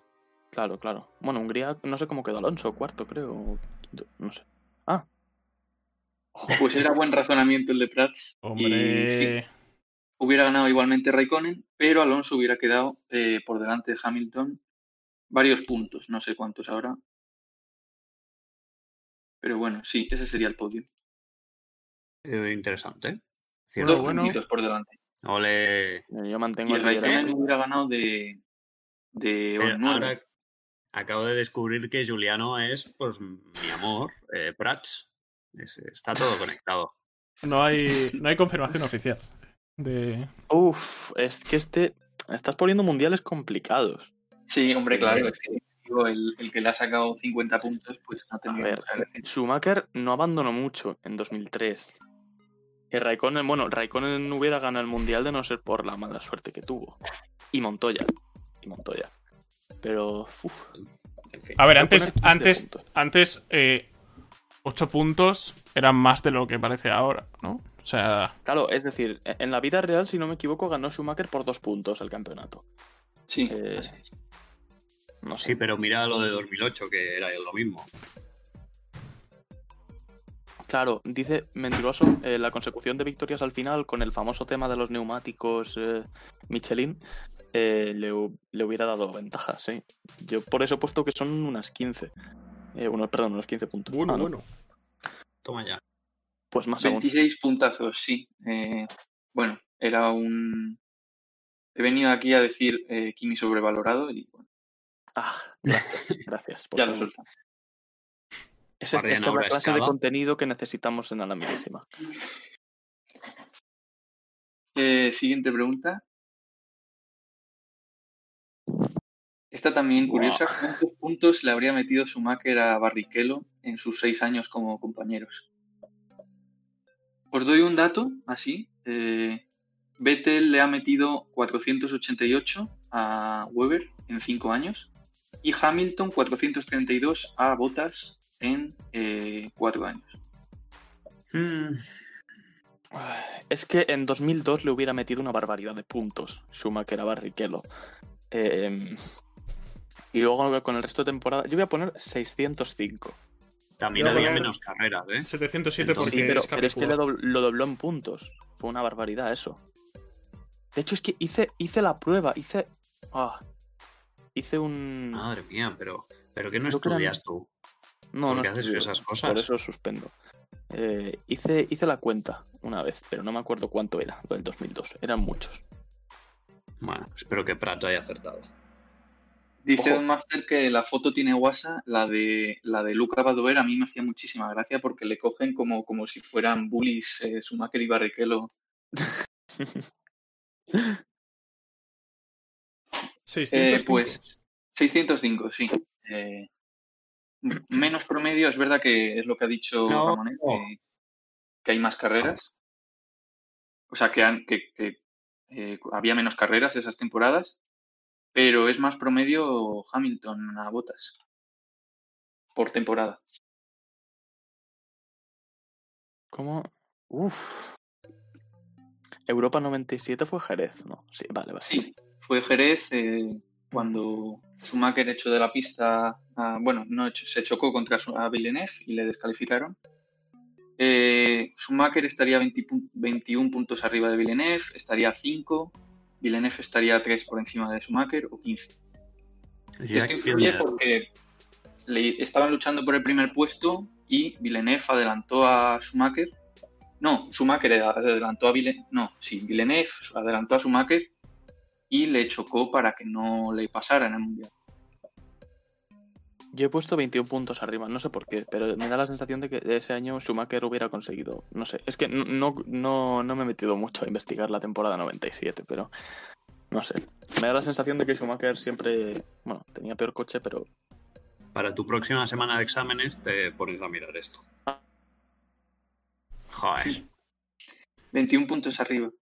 menos mal que Eh, no te lo había mirado. Tremendo, Por lo ¿eh? tanto, si hubiera sido con este sistema de puntos, eh, pues no hubiera necesitado chocar con Villeneuve, le hubiera dejado pasar, hubiera quedado segundo y hubiera ganado el mundial. Pero como no, pues, pues no. Vale, eso es muy relativo, ¿eh? Porque Claro, es relativo. todo habría cambiado mucho, pero vale, sí, te lo compro. Mario. Mario se ha quedado. Eh, Corre, mejor, mejor. Dale a la siguiente. Siguiente. Corre, que así ganas tú. Yo no, gana Juliano.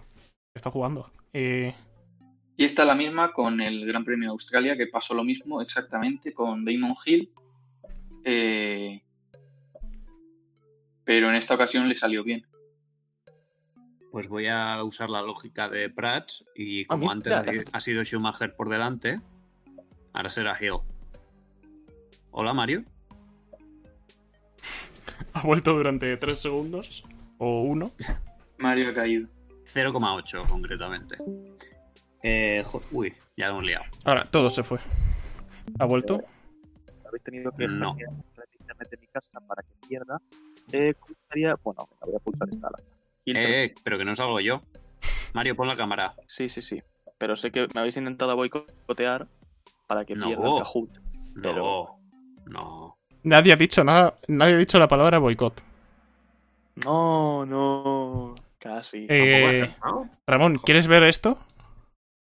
Ah, no, ¿El no. Está, está demasiado lejos todavía. Mira, mira, mira, mira. Mira, si es que. Ni con boicot. Eh, Es que- cabe, cabe eh, decir que con mi anterior nick jamás había estado eh, segundo. O sea que. El poder de Juliano. es el poder de los Alex. sí. Eh, JJ Alonso 18 dice que va a sacar menos puntos que Jorgito Russell. Eh, pues Bueno. son pocos, ¿eh? Em, a ver. Jorgito Russell saca puntos morales. Porque lo que hace es para. Porque merecería los 25 puntos todas las carreras, pero para no batir récords ahora. Siguiente, siguiente. ah, Bueno, eh, vamos a por preguntas un poco más mm, generales. ¿En cuál de estas temporadas el campeón habría alcanzado los 200 puntos? Eh, solo en una de ellas, aunque es- fue- sería por primera vez. Pues mira, yo he puesto el 1969 porque es la única vez en la historia en la que ha habido cuatro ganadores del Festival de Eurovisión el mismo año. es verdad. Entre ellos Porque no España. había norma de desempate. Ojo, Entre ellos. España con Vivo cantando de Salomé. Entre ellos, Entonces- eso pasó, pasó igual en la IndyCar el primer año que se creó una categoría paralela a la, a la IndyCar de verdad, la CART. eh, no había norma para el desempate y hubo dos campeones, aunque la temporada fueron tres carreras. Ya hablamos de coches, ¿no? Pues, eh, así como dato, Scott Sharp y Buzz Calkins fueron los dos campeones de la primera temporada de IndyCar Pues yo he puesto a o Fangio. Muy Racing. Pero Fangio sí había poquísimas carreras. Claro, claro, no, no es. Prats, tío, no me falles. Fangio, ¿cuántas? Ay, Creo que eran unas ocho carreras las que corrió. Era Clark. Claro, Que en que carreras-. Hizo do- 218 puntos. O sea, unos 21 puntos de media. Es que le quería dar al azul y es pequeño el cuadrado. Es que, eh, de verdad, Jim Clark en su época es que tuvo que Uy, ser. lo Master. Bueno, Mario ha fallado también. Ahí De todas formas, Fangio hubiera hecho 180, así que no estaba tan lejos. ¿En en- cuál de estas? ¿En cuál de estas Ah. temporadas? Lo mismo, pero con 300 puntos. Por, pues, por este señor, por, por ejemplo. He puesto 88 Prost. Yo también. Porque fue tan no. dominante que las carreras de donde no hacía 25, hacía 22 salvo abandonos. Así que. No sé. No sé. Eso. Elberg dice que este Kahoot es azar, mientras Don Master dice que la clave son el número de GP.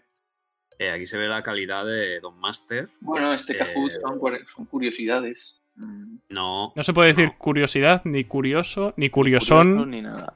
Bueno, pues eh, son cosas Estamos- muy interesantes y muy... Eso sí, eso sí. Estamos superando la etapa tampoco. Carlos al frente del programa. Claro, claro. Y Ceci- Ole tampoco. Ceci se rinde dice, renuncia a este Kahoot. Bueno, No, Ceci, confiamos en ti.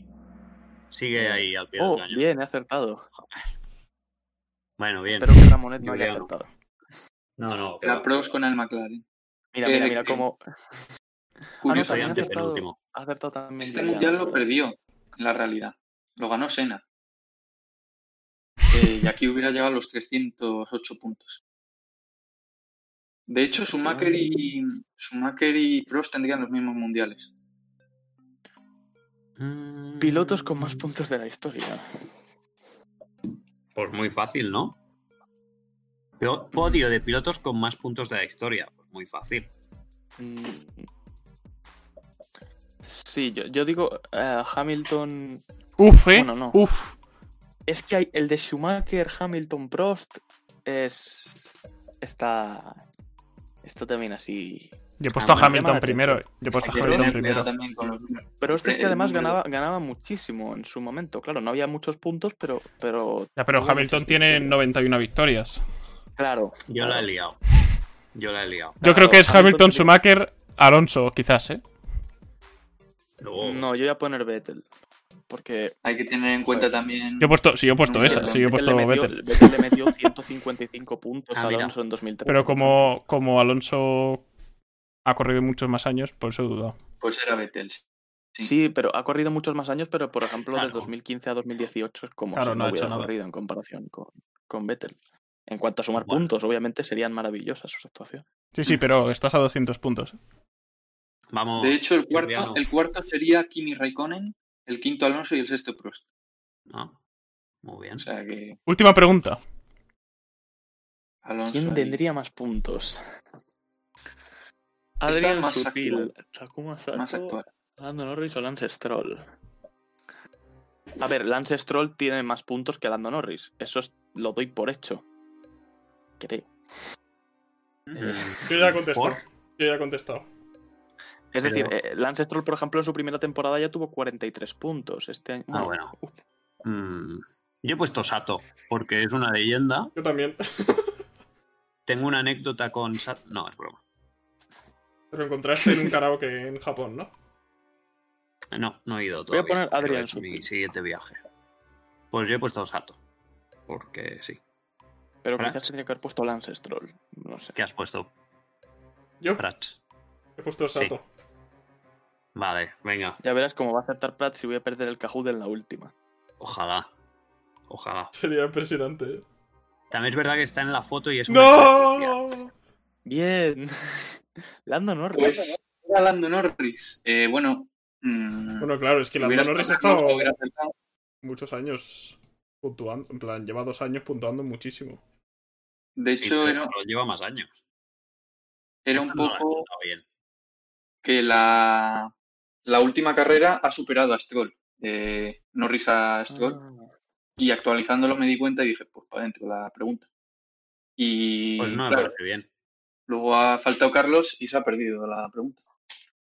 Claro, él, él hubiera dicho desde el principio, Lando Norris, estoy segurísimo. Claro. Ojo, Pedrojo, Pedri. ¿eh?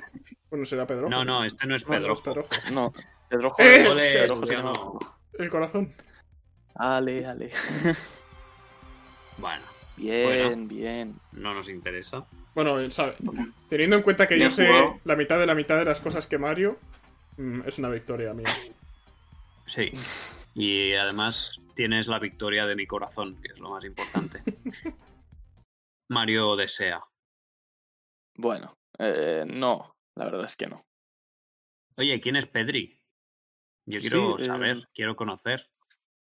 De hecho, Pedrojo ha quedado cuarto, por cierto. eh. Eh, por cierto, quiero eh, decir. eh, antes ha suscrito Campe por segunda vez. Muchas gracias. Antes Ah, cuando estábamos sí. con Víctor, pasa que se me ha pasado. Y luego nos ha seguido José029, eh, Ceci nos ha seguido, X Roja 8222 y ahora nos acaba de seguir Eric barra baja Chavarria barra baja. O Chavarria, no sé. No sé leer con acentos. pues no. Eh, Eh, pues ahí lo tenemos, ¿no? Y nos acaba de seguir ahora eh, Adri BLTRN. Muchas gracias. Buah, maravilla. Dice que ha hecho casi pleno que ha acertado una. Debe haber entrado en las dos últimas. Em, pues eh, aquí ve- venid para más cajuts. Eh, ¿Qué nos falta comentar? Nos ¿Alguna faltan- más noticias, más noticias, sí. ¿Alguna No sé si? Disico se quiere quedar o se quiere ir. Que se No, quede, ¿eh? yo me- se va. Me voy ya. Vale, vale. Un placer haber estado por aquí y, y nada. Que Pues muchísimas así, gracias. Es un gran programa. Gracias. Muy bien, fantástico. Gracias. Muchas gracias por el Kahoot. Nada, nada. Pues Bueno, vamos pues- a vamos a colocar y mientras colocamos Noticias, ¿no? Noticias, de la semana. Bueno, pues empiezo por, por mi parte, porque bueno, luego vamos a tener que, que emplear ahí a Ramoneta a fondo. Indicar la categoría favorita de- del pueblo. Eh, bueno, pues se ha anunciado hoy mismo em, que la piloto, pilota, se puede decir así, eh, Simona de Silvestro va a competir en el, en el equipo eh, Pareta, Pareta Autosport con apoyo técnico de Team Penske, que es el mejor equipo de la categoría. Eh, es las 500 millas de Indianápolis. Es un equipo que está íntegramente formado por mujeres y supongo que lo que se busca es dar visibilidad, igual que se hace con las W series. Eh, y bueno, pues nada, yo estoy súper contento porque siempre he sido muy fan de Simona de Silvestro. Eh, no, no pudo pilotar en Fórmula 1 debido al, bueno, a las falsas promesas de Sauber en aquel previo de 2015, que bueno, hubiera sido muy bonito verla conducir, sobre todo porque tenía talento de sobra para, para estar en Fórmula 1, pero no pudo ser posible. Y lleva sin competir en IndyCar desde precisamente ese año 2015, pero eh, bueno, pues va a volver eh, a Indianápolis. eh, y bueno, veremos qué tal se le da. Va a tener un buen coche, apoyo de Team Penske y tal. Y yo esperaría cosas interesantes de ella. También habrá que ver un poco cómo se adapta, porque no ha, no ha participado en IndyCar en mucho tiempo. Y últimamente, en el año pasado, estuvo compitiendo en los V8 Supercars australianos y es piloto reserva de Porsche, pero solo piloto reserva. No ha tenido ninguna labor. Y luego, eh, bueno, he querido repasar un poco también cómo ha sido la trayectoria de las eh, mujeres en, en IndyCar para que veáis un poco, porque en la Fórmula 1 como que las mujeres eh, desde hace mucho tiempo que no tienen presencia, pero en la IndyCar, sobre todo a principios de siglo, hubo, eh, hubo bastante un boom eh, de, mujeres piloto que, que hicieron presencia en la categoría. Y bueno, una de ellas fue Simona de Silvestro, que estuvo entre el 2010 y el 2015. Supongo que conoceréis también a Danica Patrick, que fue, bueno, es quizás una, la, la piloto más famosa del mundo, que luego se fue a la NASCAR y ya se arruinó ella solita la carrera deportiva. Y destacar, eh, bueno, Catherine Legg, que es la que hemos hablado antes de Daytona, que tuvo un accidente muy fuerte, estuvo, tuvo dos participaciones en Indy 500. Pipa Mann, que era la que, bueno, básicamente la única mujer de la parrilla hasta hace poco. De hecho, 2020 fue el primer año sin una mujer en la parrilla. Bueno, sin ninguna entry de una mujer desde el año 92. Eh, y bueno, también está Milka Duno, que fue muy famosa porque era lo que más Javier Ragunazán a la Fórmula 2, pero se mantuvo por el dinero de Petróleos de Venezuela. Sarah Fisher, que tenía su propio equipo eh, y que fue, creo que es la que más participaciones tiene, un total de nueve. Y también está, eh, bueno, destacar eh, Janet Gu- Guthrie, que fue la primera en hacerlo en el año 76, pero no se clasificó hasta el 77, y Desiree Wilson, que fue la primera mujer en ganar una carrera de Fórmula 1 británica, que era un campeonato regional. Y bueno, Lynn St. James, que fue la primera en conseguir el rookie del año. Eso es todo. Así he hecho un pequeño repaso a todas las que han participado. Eh, Muy bien.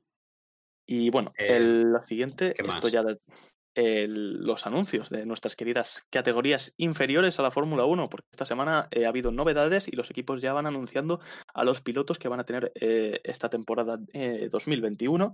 Eh, empezamos, si te parece, por eh, la, la categoría más eh, relevante de todas y que supongo que tampoco conocerás mucho, que es que en Fórmula 3 asiática vamos a tener a nuestro querido compatriota y en tu caso extranjero, Ramón, a David Vidales, eh, con el equipo Prema, pero va a estar a tiempo parcial, eh, turnándose el coche con Dino, Megano- Dino Veganovic y va a ser compañero de equipo de un piloto al que yo sabéis que tengo muchísimo cariño, como es Wang Yu Zhu, o como se diga. Eh, bueno, eso, Wang va, a- Yuzhou.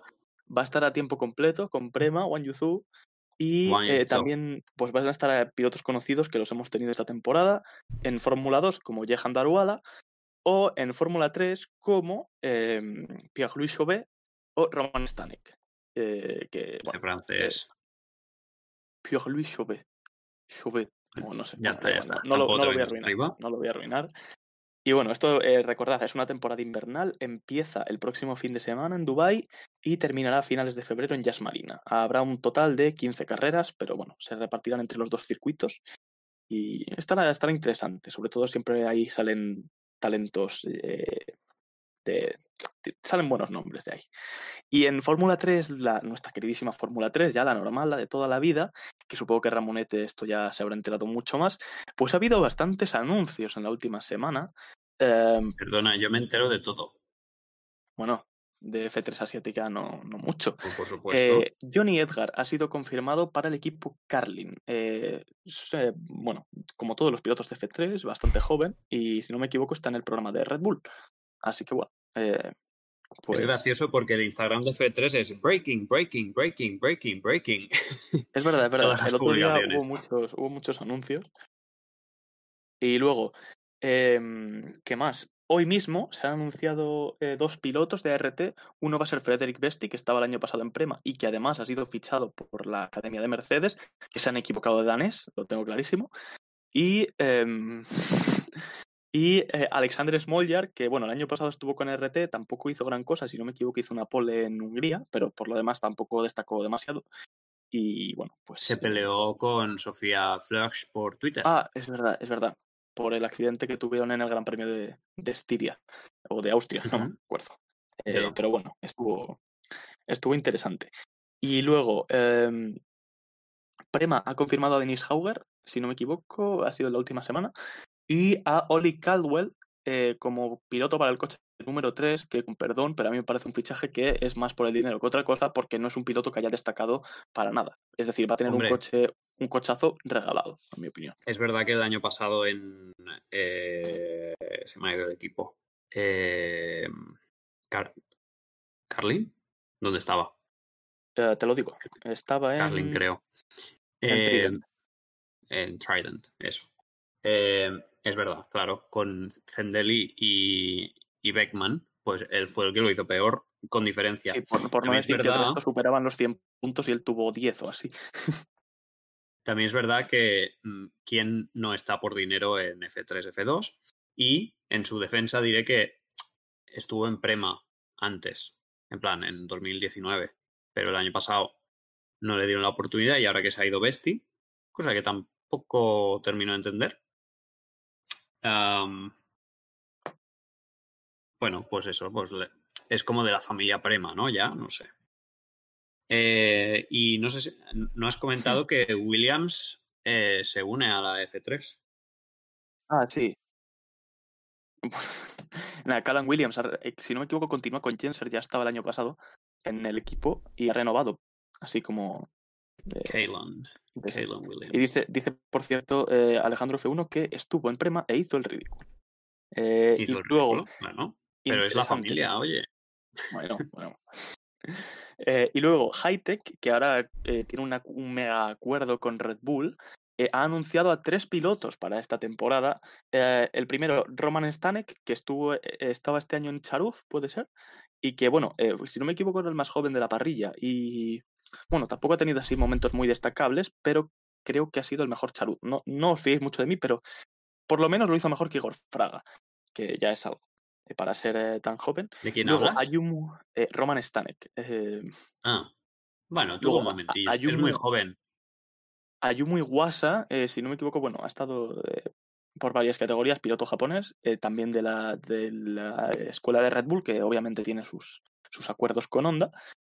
y Jack Crawford, que si no me equivoco, tiene 15 años. El, el chaval lo, lo puso el otro día por Twitter, no había nacido cuando tuvo lugar el Gran Premio de San Marino del 2005, para que os hagáis una idea de lo joven que es.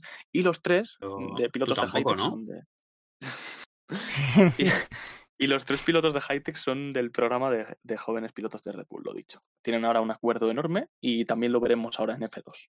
No sé, Mi ¿alguna opinión comentario así? técnico eh, sobre Caldwell es que empezó el año con un corte de pelo horrible, pero eh, ahora lo lleva bastante decente. Hay Ah, que bueno, decir. Me encantan estos Iba despeinado como que- tú. O sea, es peor, porque llevaba un corte de pelo como despeinado, pero peinado. El tuyo es simplemente despeinado. Que Y bueno, otra Claro. cosa. eh, Esperamos que Federico Malvestiti siga en Fórmula 3 para, bueno, nuestro comisario VIP del, del programa, que esperemos que renueve. lo esperamos, aunque no tenemos muchas esperanzas, porque ha sido un año discretito. Pero bueno, a ver. Y bueno, en eh, anuncios que ha habido esta semana en nuestra queridísima Fórmula 2. Eh, La categoría ¿El qué? La categoría del azar. Bueno, eh, eh, La categoría de Mick eh, Schumacher. Johan Daruvala Jehan Daruwala ha renovado por Carlin eh, y en principio sigue vinculado, uy, sigue vinculado a, a Red Bull. Y, bueno, hablando de pilotos de Red- Bull, Haite, que ya ha anunciado a sus dos pilotos que, oh, sorpresa, nadie lo podía saber, son Liam ¿Son Lawson y? Gibbs. Y los dos son rubios, sí. Lo que pasa es que uno es del norte y otro es muy del sur, pero sí, los dos son rubios. Y bueno, eh. Yuri Vips, eh, como ya sabéis, estuvo este año en Dams, eh, sustituyendo a Son Gelael tras el Gran Premio de España y pues lo hizo muy bien hasta que se lo cargó Pedro Piquet en Rusia, que bueno, eh, en fin, qué hizo un podio muy hielo. Hizo un podio muy hielo, una carrera en donde ganó el mejor piloto de la parrilla. Y eh, bueno, Que, por pues, cierto, salió- bueno, un piloto con mucho talento. Salió un vídeo Sí. del accidente de, de Yelael en, Sí, en, Cierto. el, en el circuito de Cataluña. Es un Y poco bueno, o sea, salió el coche, vamos, era lo que la gente decía, que por las bananas salió volando y efectivamente por las bananas salió volando, se llevó a otro coche consigo y se pegó una buena, una buena, una buena hostia, ¿eh? Hmm. hablando en plata. Es que. Y el hecho de que la FIA no quiera mostrarlo, además, es que no, no me gusta nada. Pero es que fue, duro el accidente, porque eso eh, lo, lo ha- lo ha comentado alguna vez Pedro de la, Pedro de la Rosa. Decían que dice que cuando, vuelcan, cuando vuelcas el coche y le van a dar la vuelta, no quieres estar dentro del coche porque el golpe que pegas como que te hace mucho daño en la espalda. Así que, joder, me imagino encima eso, a los mm, ciento o algo kilómetros por hora que iría, tiene que ser bastante doloroso. Y Bueno, que pero meses sin correr. se curó comiendo pollo, pollo frito. Ojalá, ojalá curarme yo de esa manera también. Va, va a estar en, va a estar en el WEC, lo han anunciado que va a estar en el WEC con patrocinio de KFC junto a Stoffel Van Dorn y a Tom Blomqvist, por si alguien no lo quería saber. Y luego Liam Lawson, eh, bueno, esta ha sido su segunda temporada en F3, ha sido bastante buena porque para, ah, bueno, ha sido el mejor piloto de Hightech eh, con cierta diferencia eh, y bueno, pues yo creo que puede, puede hacerlo muy bien. El año pasado me va a matar Alejandro F1, mejor no lo digo, pero tuvo un año así un poquito discreto, que más por el coche que otra cosa, pero fue el mejor piloto de MP y este año pues ha destacado bastante y de hecho llegó con opciones de ganar el campeonato a Mugello y ha sido el piloto con más victorias junto a Frederick Vesti. Así como otro dato interesante. Nos dice Disico que eh, se le ha olvidado decir que tiene un hilo de todas las temporadas con el sistema actual en una cuenta abandonada que se llama arroba eh, F1 barra baja puntos. Pues algún sabor. Bueno, pues como ha hecho el Kahoot, que además ha sido un Kahoot, eh, ha sido muy bueno, al menos a mi parecer. O sea, muy entretenido, muy Sí. curioso. No, muy acuerdo, curioso, muy ¿no? Muy interesante.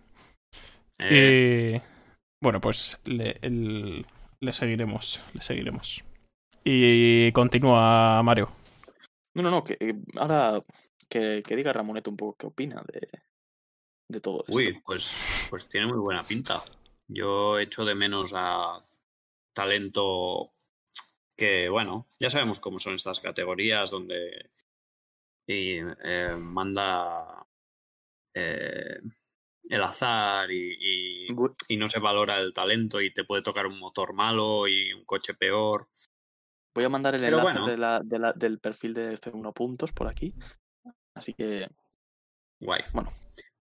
Eh, Luis B dice que año discreto de Lungard. Eh, no, pero eso, eso lo dijo, lo dijo el, el jefe de la academia de Renault, que debe ser que no ve las carreras, pero bueno, eh, no sé, otra de las Pues personas no que sé- está en mi lista negra de la No sé qué más quieres. El año que Que viene, lo enfoquen, que lo enfoquen con las cámaras de televisión, por lo menos. yo lo que voy a decir es que el año que viene Fórmula 2 gana Felipe Drugovic, que tengo una anécdota con él, y es que, eh, creo que ya la he contado alguna vez, pero la voy a contar otra vez, que es que en, en el Gran Premio de Hungría de 2019 hice- hacían eso de la fan zone, que iban los pilotos a un escenario y luego pues te hacías una fotico y tal, ¿no? Y yo me hice una foto con él y le eché el ojo y, y le empecé a enviar mensajes privados por Instagram y me contestaba el mismo fin de semana. Entonces le dije, estoy sentado en la grada de la chicane y le mandé una foto eh, con un círculo de en plan, estoy aquí. Le dije, salúdame. Y, y- y me pareció ver que me saludaba. Y bueno, Oh. hasta aquí esta anécdota. Ya profundizaré un poco más.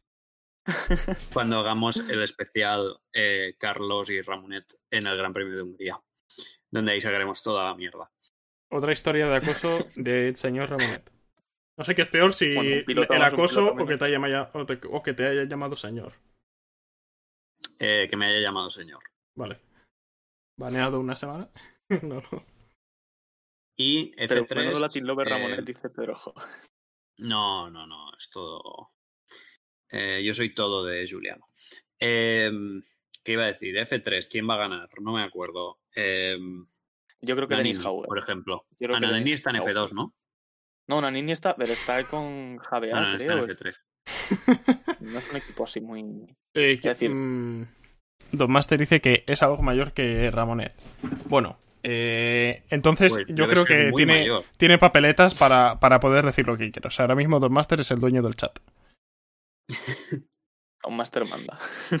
Eh, aquí la gente del chat, ¿por quién apuesta? F2 y F3, con los nombres que ya han ido saliendo.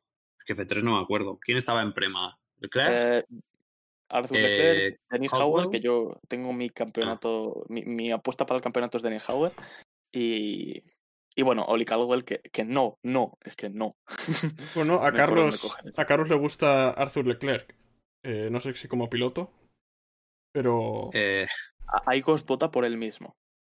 Así como, no sé, vale. eh, optimista, optimista. Eh, ya, ya nos anunciará con qué equipo va a correr, pero Yo dudo mucho que gane Leclerc. Dice Luis V que está amañado para él. Pero yo lo dudo. Es que el tema de los eh, de los Todd y tal. Porque recordemos que la familia Leclerc siempre ha tenido muy buena amistad con los Todd y de hecho el hijo de Jean Todt es el que asesora a Charles Leclerc. Es decir, le busca buenos asientos. Ya se ha visto el, el prema que tiene y eso que Petekov fue mejor que él en la regional. Pero bueno, eh, yo creo que en F3 va a ganar Hauer por talento. Otra cosa es que a lo mejor llega Arthur Leclerc y le coma la tostada. Oli Mira. Caldwell no va a ganar. nos dice Regins eh, F2 Schwartzman y F3 Leclerc. Sobrevalorado. Tiene que poner en mayúsculas hashtag sobrevalorado. Eh, Gonzalo se acaba de conectar ya un poco tarde. Y eh, dicen No pasa nada, F3 está de exámenes. F3 Besti, dice Adri BLTRN, o no sé, no sé porque no tengo las gafas. F3 eh, la gana Hauger, no sé si lo he dicho bien. No. Sí, Pero- Vale, menos mal. yo digo Hauger. Hauger. Un poco pronunciación a lo Miguel Portillo, pero. Yo es que soy, soy de Madrid y me cuesta hablar. Eh, F2 eh, entre Vips, Drugovic y Schwartzman. Felipe Drugovic, Cristian. amigo mío. Nah, eh, yo, yo creo que la va a ganar Schwartzman. Pero a ver, sobre todo porque, en fin, ya se vio el año pasado que era un talentazo, pese al bajón que dio, que bueno, a maños aparte fue un poco, un poco feo. Eh, pero yo creo que va a ganar él este año porque ya está más que, bueno, ya ha madurado todo lo que tenía que madurar y lo tendrá relativamente fácil. Pero ojo a Drugovic, yo creo que va a ser Schwartzman contra Dru- Drugovic y... Ojo, eh. Eh, Luis B dice eh, F3 Hauger y F2 Armstrong. Bueno, eh, eso serviría para, para retratarme a mí, que yo siempre he dicho muchas veces que como tal no existe una maldición en el segundo coche de ART. Pero, pero bueno, veremos si ocurre. También es Ojo que con Pourchaire. Armstrong... Uf. Bueno, Purcher... Perdón, Purcher... Lo dicho. Es decir, no creo en la, so- en la maldición de ART, pero veremos qué coche le toca. es decir, eh, si de verdad... Nadie, nadie ha mencionado a Lungard. Curioso. Eh, No sé, no sé, a lo mejor, no sé. Lo, lo acabas de mencionar tú, ahora mismo. No, ahora mismo no. Bueno. Ahora mismo sí. Ah, Ahora mismo. Eh, curioso. eh, ¿Curioso? Perdón. ¿Dónde se Nada, fue Callum Hilo. Ilott? Preguntan. bueno, va a estar de reserva en Ferrari. No va a seguir en F2, de hecho lo dijo desde hace mucho.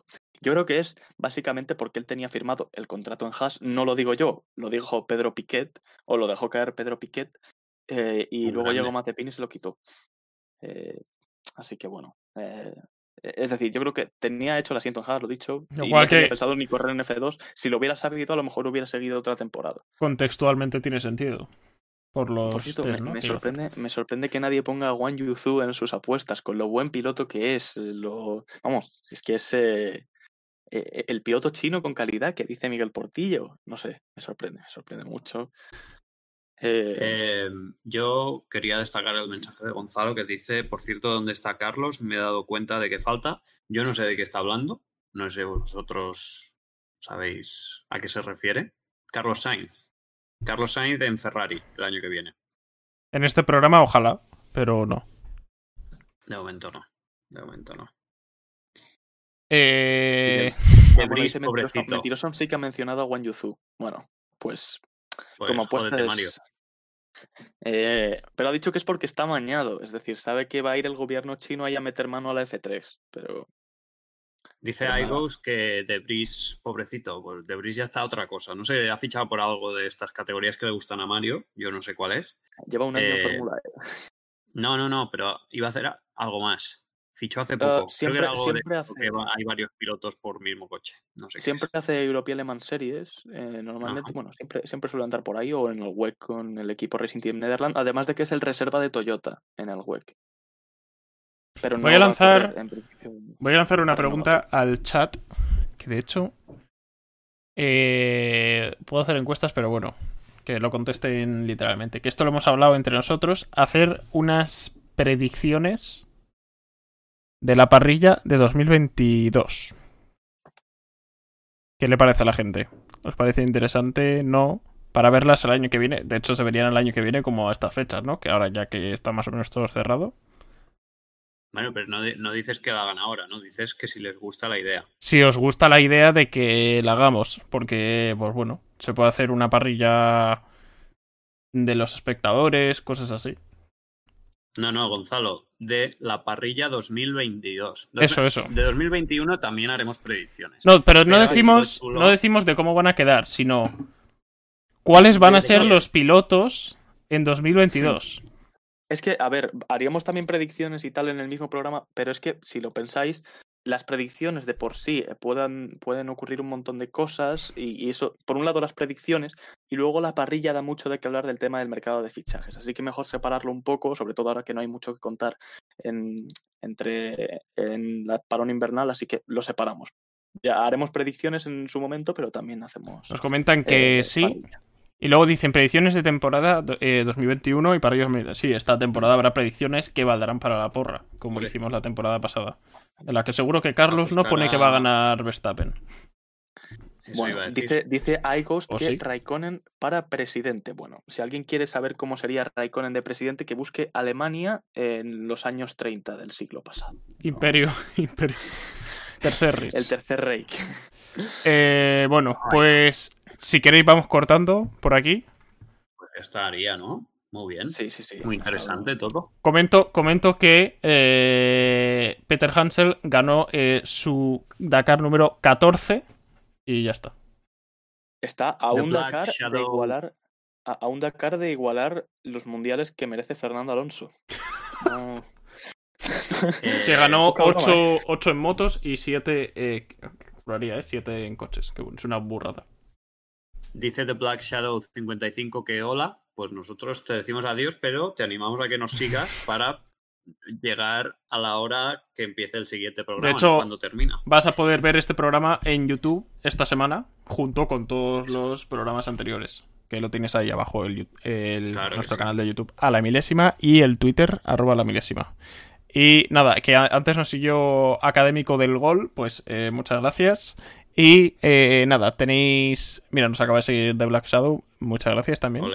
Tenéis por ahí nuestros twitters. eh, arroba Mario GS59, arroba Ramonet F1 y arroba Prats F1 con un 4 en la A.